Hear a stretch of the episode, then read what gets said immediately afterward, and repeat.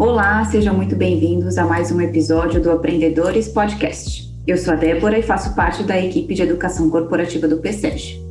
Nosso objetivo com esse podcast é convidar especialistas de diversas áreas para compartilharem as suas visões, experiências e dicas com todos nós que trabalhamos com desenvolvimento de pessoas, mas que nem sempre a gente tem uma formação específica na área. E mesmo aqueles que tenham uma formação mais direcionada, sempre tem espaço para se atualizar ou aprender algo novo, né? Bom, se esse é o primeiro episódio que você está ouvindo do nosso podcast, siga-nos aqui nas principais plataformas de áudio para ter acesso a todo o conteúdo que nós já geramos e ainda iremos produzir por aqui. A gente espera que sejam minutos de muita aprendizagem para você, assim como é para a gente a cada nova gravação. Hoje a gente vai falar sobre aprendizagem de adultos, na educação corporativa, a gente lida diretamente com esse público e para muitos parece que a ciência por trás da aprendizagem de adultos é muito diferente das de criança. Além disso, muito se fala sobre considerar a experiência de vida dessas pessoas antes da definição do que e como será ensinado. Mas será que isso é realmente feito? Para falar um pouquinho sobre essas questões e muitas outras, hoje eu tenho aqui comigo, com muita alegria, Renata Barrichello Cunha, que é pedagoga e uma das nossas conselheiras aqui no PSEG. Renata, muito bom te receber aqui hoje, nessa sua estreia em podcasts, então seja muito bem-vinda.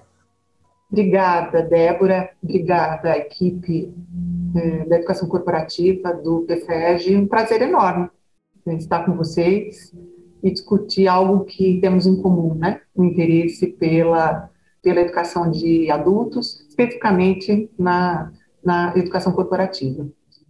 Muito bem, nós que agradecemos.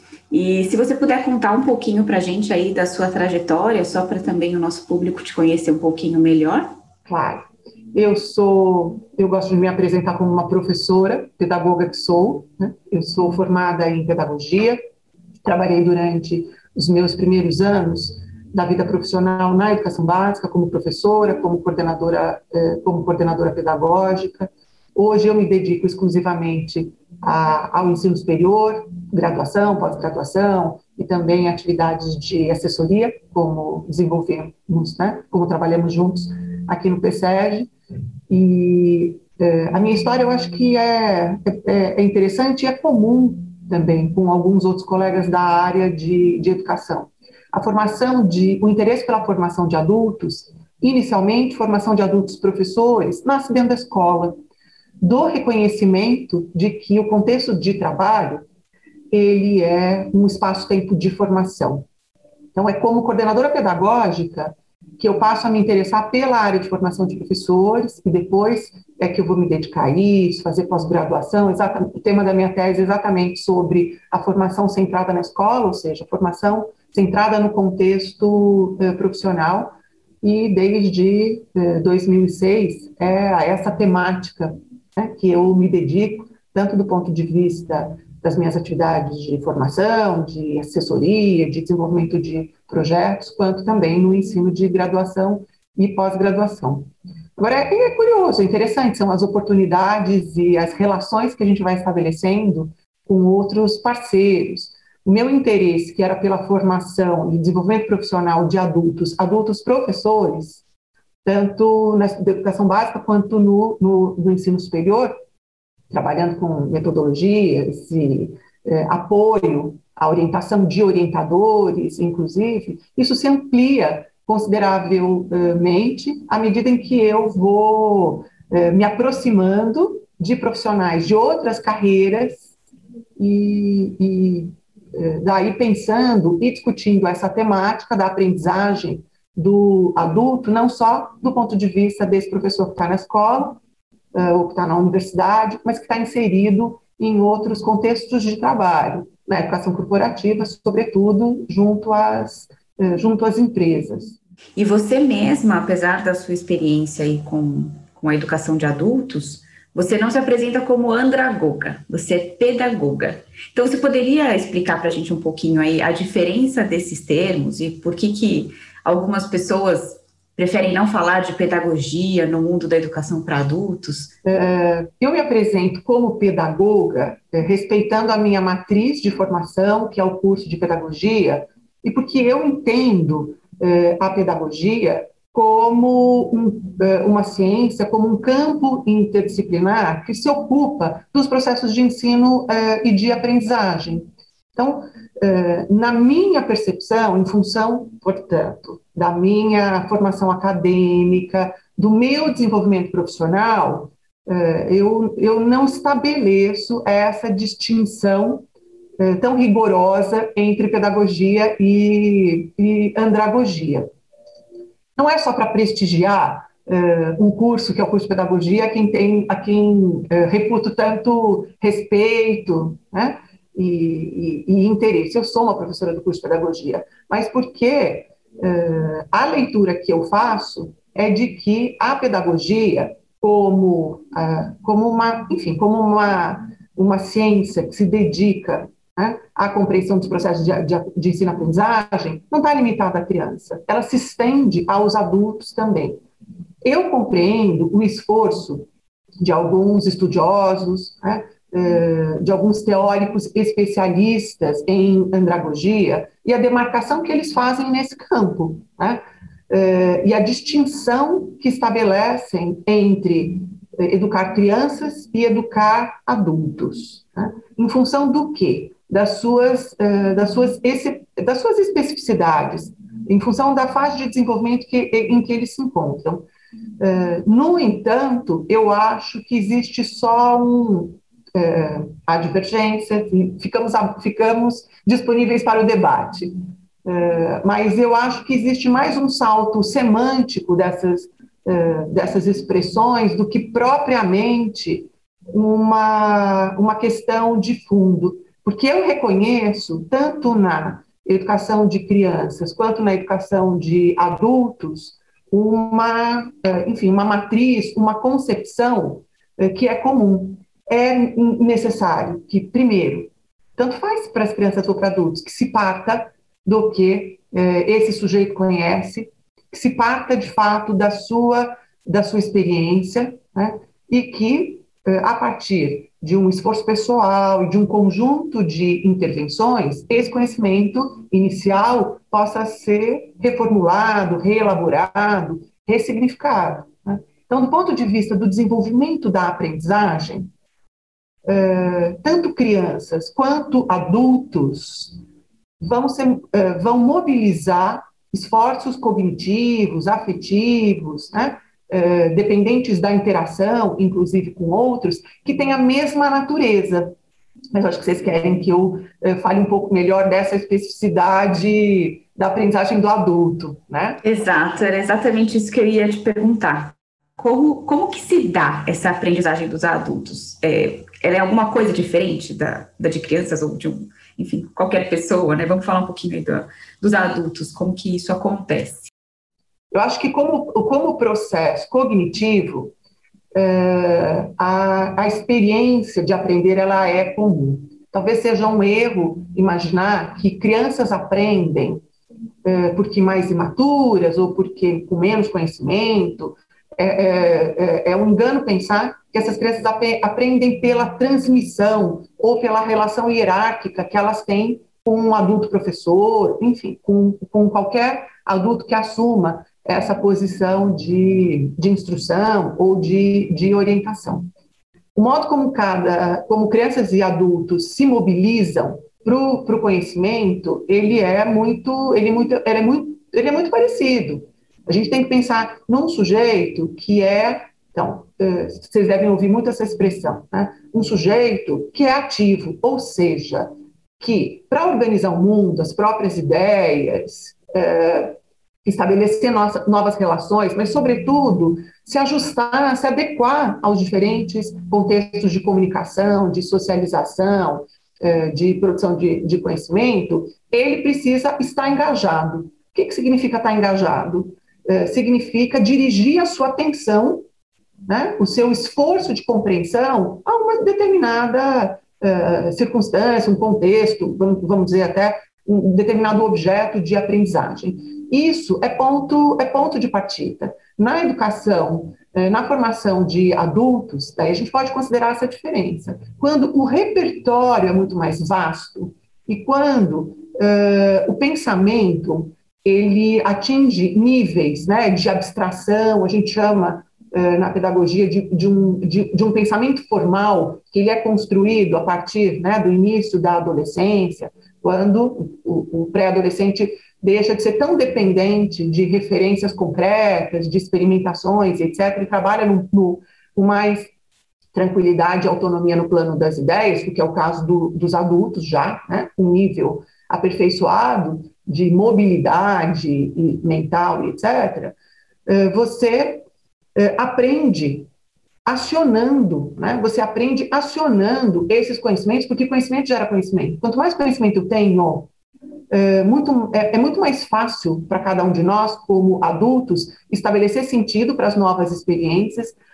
estabelecer relações e, portanto, realizar uma apropriação que nunca é direta. É um engano também, um equívoco a gente pensar que nós, como adultos, aprendemos absorvendo conhecimento. E essa expressão é comum no senso, né? No senso comum a gente fala isso aí, né? Uh, uh, eu preciso absorver conhecimento. Não existe absorção de conhecimento direta. O que existe é o contato com conceitos, fatos, princípios, ideias, procedimentos, né? A, a natureza dos conteúdos também é muito diversa, mas o que existe é uma apropriação que necessariamente pressupõe, a partir da atividade mental do adulto e da criança também, um processo de reelaboração. Então, como é que o adulto aprende, para ser mais objetiva? O adulto aprende uh, reelaborando o próprio conhecimento a partir da interação, da provocação, do conflito que se estabelece com uma nova situação, com, uma, com novos problemas né, do mundo do trabalho, com novas necessidades para as quais a gente não tem uh, um conhecimento pronto, e, essa, esse, assim, é isso que nós temos de maravilhoso no processo de, eh, de aprendizagem, né? confrontar o que a gente sabe com o que a gente precisa uh, construir. Uhum. E eu acho que isso tem tudo a ver com o termo lifelong learning, que a gente ouve bastante aí, e que até de conversas passadas a gente já entendeu que não é algo do momento, né, que surgiu recentemente, mas já é algo que existe há algum tempo, e isso tem tudo a ver com essa aprendizagem contínua dos adultos, com base nas experiências que eles vão passando, nas conversas, nos, nos momentos de aprendizagem formais aí, talvez que ele tenha contato, né? Então, se você puder é, fazer esse link com essas ações formais e informais, e esse aprendizado ao longo da vida de uma pessoa, como que isso constrói, né, esse, esse conhecimento nos adultos? É, essa, essas perguntas são ótimas, porque eu acho que no senso comum, e talvez para alguns, a ideia de formação é, para a vida ou para o trabalho, não importa, ela, ela ficou por muito tempo associada a uma ideia de uma formação acadêmica, especialmente no mundo profissional. Né? Quando a gente pensa no sujeito formado, é, sim, vem um pouquinho essa ideia do, do sujeito graduado ou especializado, né, ou certificado para alguma, para alguma função, para alguma tarefa. É, esta ideia de aprendizagem ao longo da vida, que, é, como você mencionou, Débora, ela talvez tenha, no mundo corporativo, mais visibilidade hoje. No mundo da educação, essa já é uma discussão uh, antiga, quando, de fato, passou a se reconhecer que a formação, e a gente pode pensar na formação profissional, que é um pouco mais o foco da nossa, da, da, desse nosso bate-papo, né? Mas quando a gente passa a pensar nessa formação profissional, que, se, que não é, se conclui, não é concluída a partir da nossa graduação ou da nossa pós-graduação, do nosso MBA.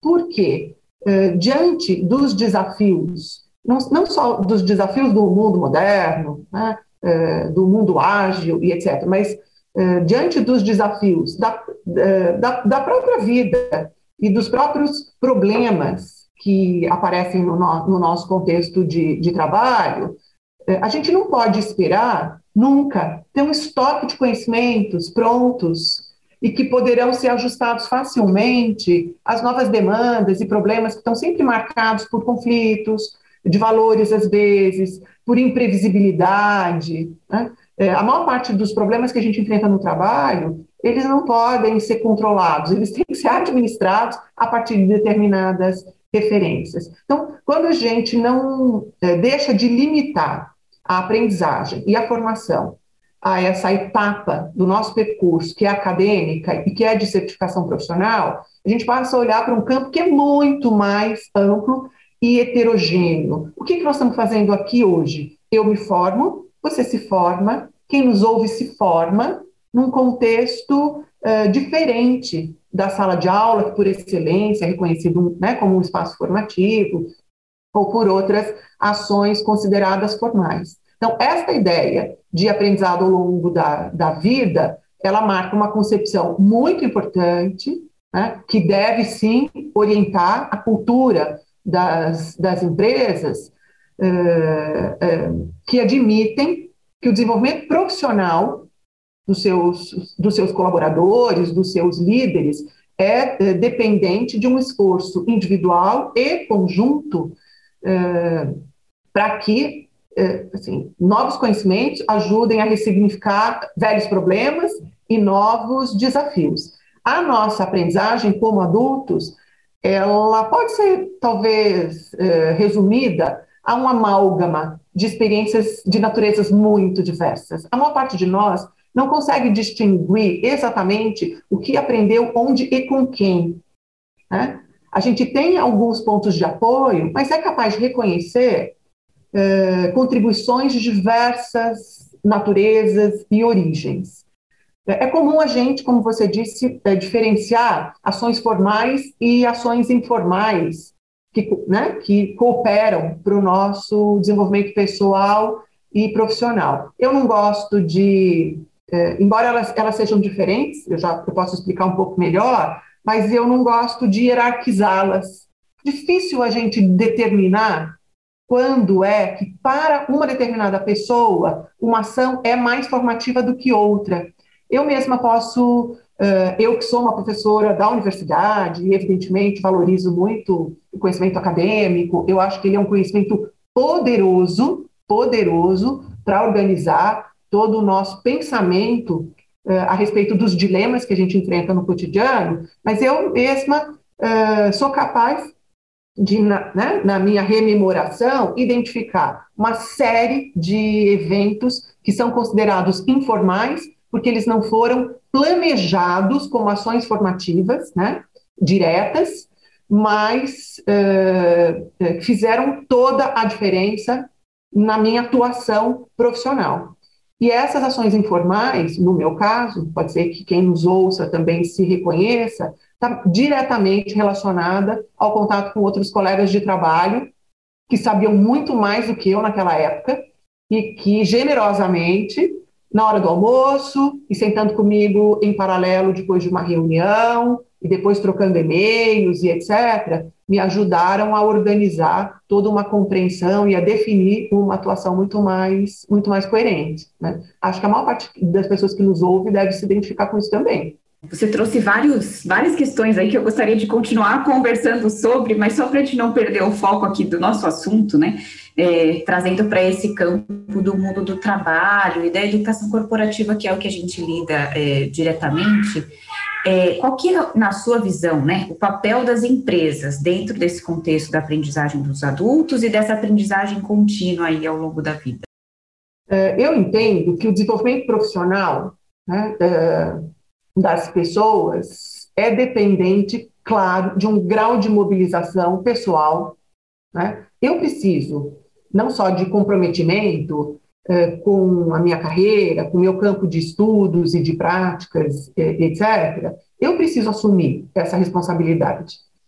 No entanto, a, a natureza do nosso trabalho ela é social, ela é colaborativa. Eu não posso, na minha, na minha trajetória, é, pensar nas minhas necessidades de formação e nos meus interesses, nos meus gostos, de uma forma dissociada das próprias necessidades da, da organização. Eu estou pensando só nas pessoas que estão bem felizes né, nas empresas em que elas estão trabalhando e afinadas, de fato, alinhadas com os propósitos, com a missão institucional e etc., porque eu acho que quando não é um caso, o percurso talvez seja mais, mais difícil. Mas considerando essa, essa relação, eu penso que eh, as empresas, exatamente como os contextos de trabalho desses profissionais, elas também são responsáveis eh, eh, por contribuir, acrescentar e apoiar o desenvolvimento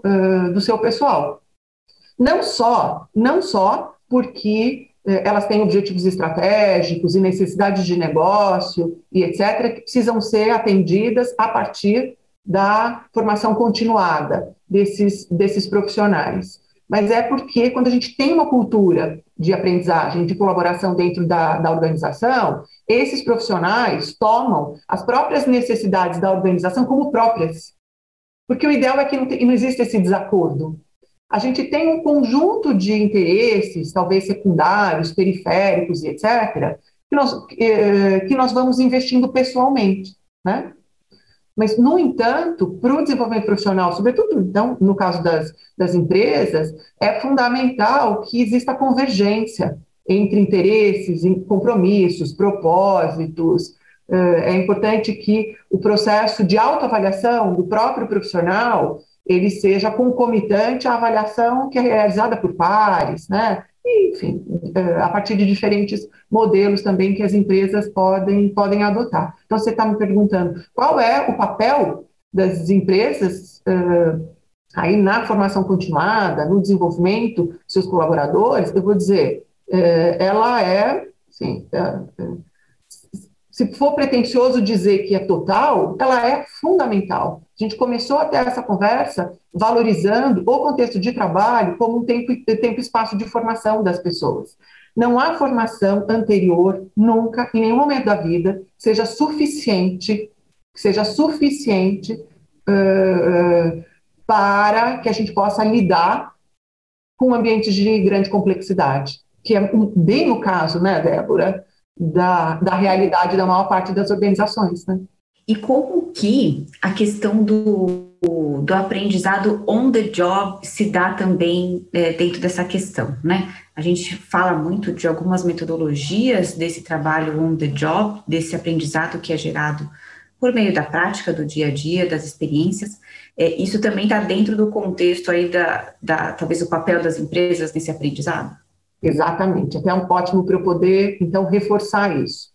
É, se a gente, eu acho que se cada um de nós, eu, você, todo mundo que nos acompanha, se a gente fizer uma reflexão de quais são, de quais foram, né, é, os eventos de formação mais significativos, etc., acho que eu, eu, é, eu arrisco dizer que muitos deles aconteceram on the job, aconteceram dentro do contexto de trabalho. No campo da formação de professores é muito comum. A gente, quando pergunta para professores experientes, bons professores, uh, onde é que eles acham que eles se formaram como professores? Invariavelmente eles respondem na escola, não foi no curso de licenciatura. Eles dizem que se formaram na escola. E eu acho que eu posso afirmar isso com muita segurança. Né? E agora fico em dúvida se isso é uma especificidade de professores, mas desconfio que não. Né? É, eu sou uma professora que me formei na escola. Nossa, Renata, mas então você está dizendo que a formação acadêmica não é importante? Você que é uma professora de licenciatura, por exemplo, está dizendo que uh, a formação inicial não é importante? Muito pelo contrário, não me compreendam mal. A formação inicial, em qualquer carreira, ela é fundamental para construir as bases da profissão para eu poder me aproximar desse campo.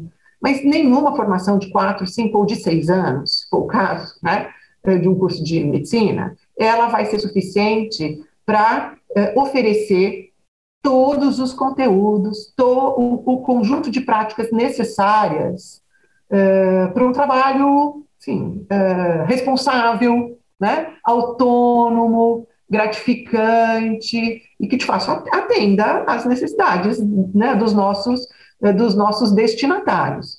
Então, portanto, esse contexto de trabalho ele precisa ser valorizado. Então, esse trabalho on the job ele precisa ser valorizado como uma oportunidade uh, riquíssima de formação e de desenvolvimento profissional.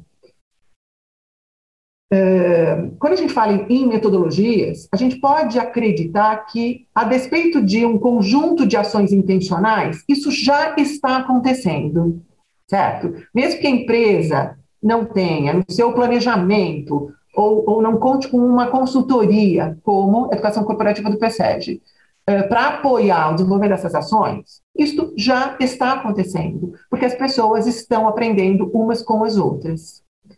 A vantagem né, eh, de contribuir com ações formais dentro da empresa, eh, de forma a sistematizar um pouco esses, esses eh, aprendizados, é potencializar um conhecimento que é informal e que às vezes é muito fluido, diluído, que não é replicado, né?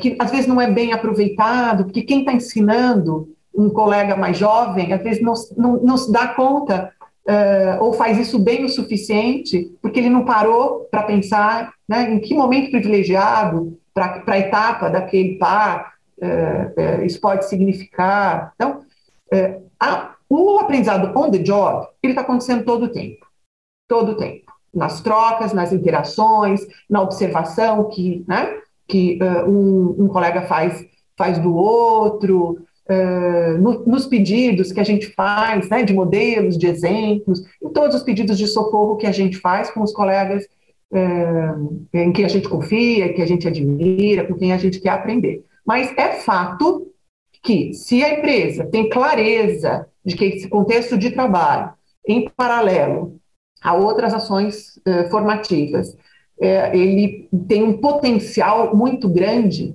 para influenciar as pessoas que estão muito interessadas em resolver bem os seus problemas e aprender com eles, ela pode contar com uma série de, eh, de, de metodologias, de instrumentos e etc., que uh, sistematizem, que formalizem e daí efetivem o, o aprendizado. Vale muito a pena uh, as empresas dedicarem parte do seu tempo a essa, a essa avaliação e a essa possibilidade de intervenção. Tá. Isso que você está falando é, teria alguma coisa a ver com a análise das necessidades de aprendizagem? É, você acha que as empresas devem fazer isso ou não?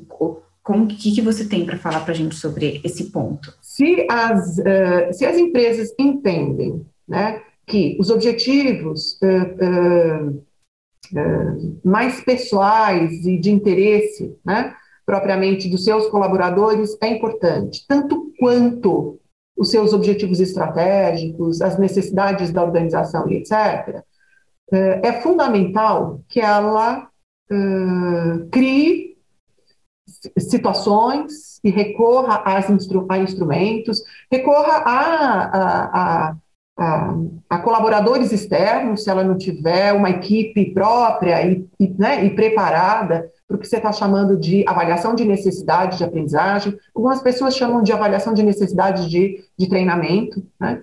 Uh, por quê? Porque, do contrário, mesmo reconhecendo o trabalho on the job como uh, potencialmente formativo, e mesmo reconhecendo que isso se dá espontaneamente e que uh, nesse, assim, é da, da, natureza das nossas relações sociais aprendermos uns, uh, uns com os outros, se ela deixar isso só num nível de, de espontaneidade, né, só na, na, própria escala da, da interação, ela perde, ela perde.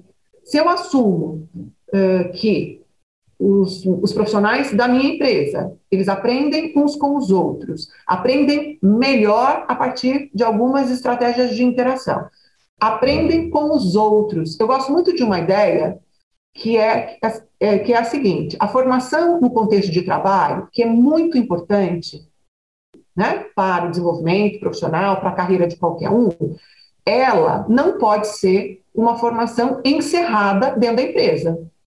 Na educação, a gente fala uh, na formação de professores, né? Porque essa é uma ideia que está bem localizada. A formação no contexto da escola não pode ser uma formação encerrada na escola. Faz sentido isso para vocês? Por quê? Porque a formação no contexto de trabalho, on the job, ela, uh, ela, é uh, fundamental para dar, uh, de fato, contexto né, e, orientar o nosso estudo, o nosso planejamento, a nossa intervenção para resolver problemas concretos. E isso é uma questão de sobrevivência. Ninguém, né? é uma questão de sobrevivência pessoal, profissional e da própria empresa. No entanto, se a gente só olha para a gente dentro, né? se a gente só pode contar com uh, o conhecimento que já está instalado, a gente uh, uh, tem, sim, deixa de aproveitar mesmo um universo de experiências, porque a nossa experiência nunca é suficiente, a nossa experiência nunca, nunca vai bastar. A empresa precisa fazer a avaliação de necessidade de aprendizagem dos seus grupos, Uh, na, na, nas várias, vamos dizer, nas, nas, várias faixas, precisa olhar para os objetivos, para as necessidades da organização como um todo, né, uh, do nível intermediário, das funções das tarefas e dos indivíduos também, e buscar articulá-las. Talvez o sucesso, eu não vou dizer que isso seja fácil de fazer, mas o sucesso, né, para promover desenvolvimento organizacional, vai depender disso. Agora, a, a empresa não pode se fechar ela tem que ter um, um intercâmbio permanente com outras organizações, com as universidades, inclusive, né, com uh, os programas de treinamento uh, fora da empresa etc., que do contrário ela, ela se ilude, achando que o conhecimento produzido internamente vai bastar. Nunca vai bastar, nunca vai bastar. Uma coisa talvez que a gente possa ressignificar é o seguinte, uh, treinamento on the job não significa necessariamente o treinamento que acontece dentro da unidade, da unidade física ou da, uni da unidade virtual uh, da, da instituição. Treinamento on the job, mesmo que ele, ele pode acontecer dentro da universidade, se no desenho instrucional, se no planejamento, uh, as necessidades, os problemas, os dilemas que aquele contexto profissional apresenta forem tomados como ponto de partida. Às vezes a gente acha que formação, uh, que a gente chama na escola, né, de formação centrada na escola, ou treinamento on the job, é o que acontece só dentro da unidade. Não. Eu tomo o tra... Se eu tomo o trabalho como referência para uh, o treinamento, ele pode acontecer em qualquer lugar. Ele pode acontecer em qualquer lugar. Ele pode acontecer numa universidade corporativa em rede, por exemplo. Eu acho que o que você está falando reforça, né, o que a gente tenta aplicar aí com, com os diferentes contatos que a gente tem nas organizações, que é esse trabalho em conjunto, né? Não é uma demanda que vem de lá para cá ou uma sugestão que vai daqui para lá, mas justamente esse bom entendimento em conjunto da organização é, que está necessitando de, um, de uma solução de aprendizagem, de um treinamento, de um curso, com a, o fornecedor, né, a consultoria, ou a universidade, ou a instituição que for, é, para poder fazer bem esse casamento e poder aproveitar ao máximo, né, tanto da parte teórica quanto da aplicação no dia a dia quanto da contextualização dessa, desse assunto para essas pessoas que são adultos e que faz todo sentido trazer mais próximo para a realidade para ver esse engajamento. É, acho que, que ficou bem claro aí toda, todos esses pontos e, e o link que existe entre eles, né? Agradeço aí pela, pela sua explicação. É, bom, eu estou gostando muito da nossa conversa, né? Sempre as conversas com a Renata são muito produtivas, a gente aprende muita coisa. É, para a gente não se estender muito mais, eu vou fazer uma última pergunta para você, é, para a gente poder encerrar. Desculpem se vocês estiverem ouvindo um som de uma criança, mas minha filha está em casa nesse momento, então se estiver interferindo alguma coisa, é, peço a compreensão aí de vocês também. Então, para a gente encerrar, né?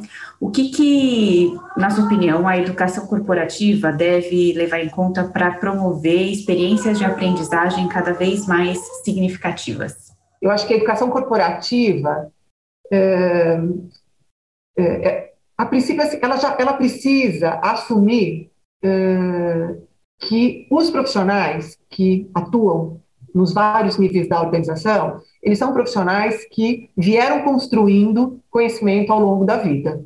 Né? Então, a gente começou até dizendo, de uma aprendizagem ao longo da vida, eh, isso precisa ser colocado em prática na forma como a gente eh, olha e se relaciona com, com as pessoas.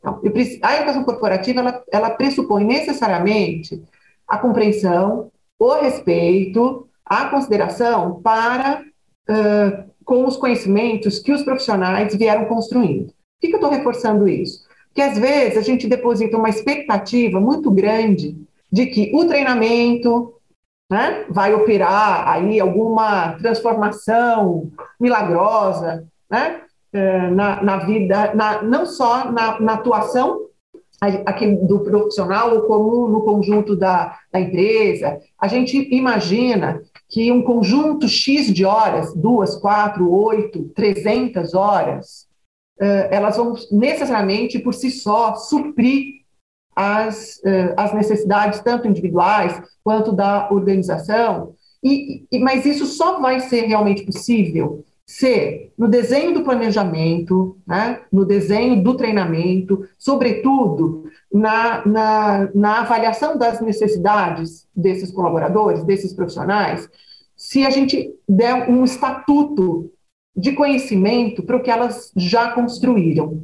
É muito comum em empresas onde a hierarquia é muito rígida, né? E isso acontece dentro da escola também, às vezes na relação da própria universidade com as empresas, com as redes de ensino, que é bem né, também a minha área de atuação. A gente valoriza um conhecimento que está instalado em determinadas faixas e desvaloriza os outros, ou porque tem menos experiência, ou porque né, estão em, em, funções e em cargos na hierarquia uh, uh, que são menores, etc. Não há nenhum sujeito que não saiba alguma coisa.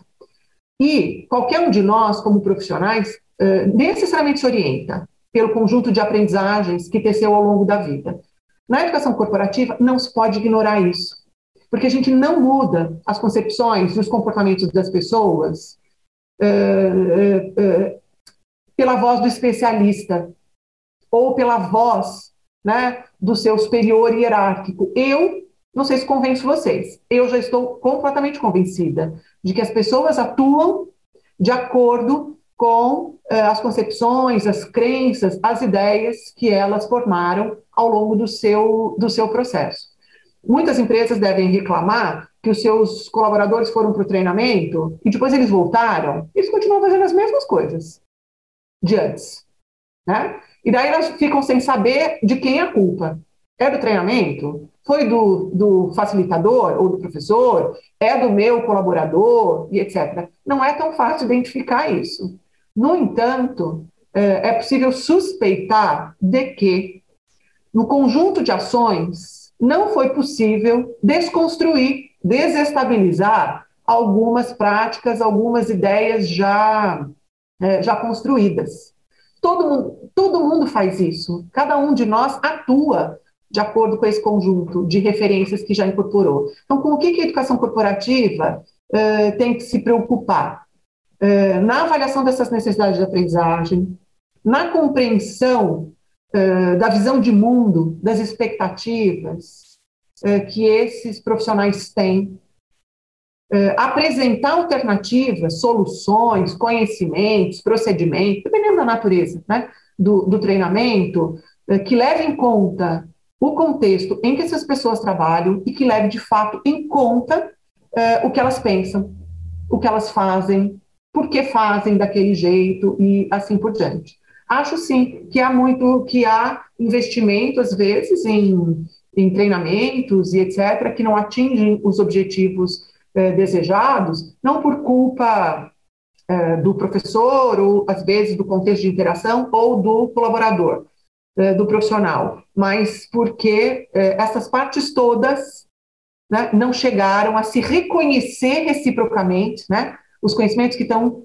né, é, no indivíduo, que estão no seu, no, no, seu contexto de pares, e no seu setor, na sua área, e, e que estão fora, né, que estão no, na universidade, que estão é, em treinamentos do, da educação corporativa do PSEG, etc., e, e, e, tentar construir isto em colaboração, você falou uma coisa super importante, é, uma empresa de assessoria, de consultoria, ela tem que trabalhar junto com uh, os responsáveis, né, uh, aí pela área de, de, treinamento, desenvolvimento e educação dentro da, das empresas, para que essa articulação possa ser possível e possa ser potente, né? Porque a aprendizagem tem que produzir transformação. Sim. A aprendizagem tem que produzir transformação. E isso uhum. supõe o, a circularidade desses conhecimentos e, uma, uma, uma relação de, de diálogo entre todas as partes. Muito bom. Muito obrigada, Renata, é, pelo compartilhamento das suas visões e da sua experiência. Espero que tenha gostado da sua experi primeira experiência aí na gravação de um podcast. Mandou muito bem. é, não sei se você tem alguma palavra final antes da gente se despedir desse episódio. Eu quero agradecer.